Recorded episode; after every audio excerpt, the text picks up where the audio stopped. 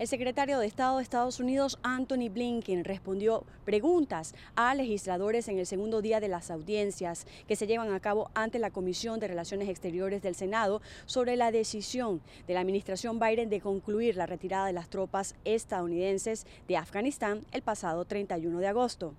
Al responder sobre las lecciones que Estados Unidos puede sacar de dos décadas de un conflicto a miles de kilómetros del país, el secretario Blinken dijo que hay que recordar que las fuerzas estadounidenses respondieron a un ataque en casa y eliminó a su artífice principal, Osama Bin Laden.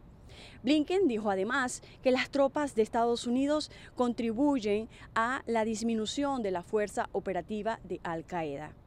Por otra parte, los gobiernos de Estados Unidos y Ecuador firmaron un memorando de entendimiento para combatir el tráfico de drogas, esto según los comunicados publicados el martes por ambas partes. Estados Unidos estuvo representado por el almirante Craig Fowler, jefe del Comando Sur, quien se reunió con el ministro de Defensa ecuatoriano Fernando Donoso justamente para acordar intercambiar información que garantice un combate eficaz del narcotráfico. Y por último, el huracán Nicolás, luego de causar daños menores en Texas y provocar inundaciones, además de daños moderados en el sistema eléctrico, se desplazó lentamente hacia el estado de Luisiana, donde todavía muchas familias luchan por recuperarse tras el paso mortal del huracán Aida, que pasó hace exactamente dos semanas.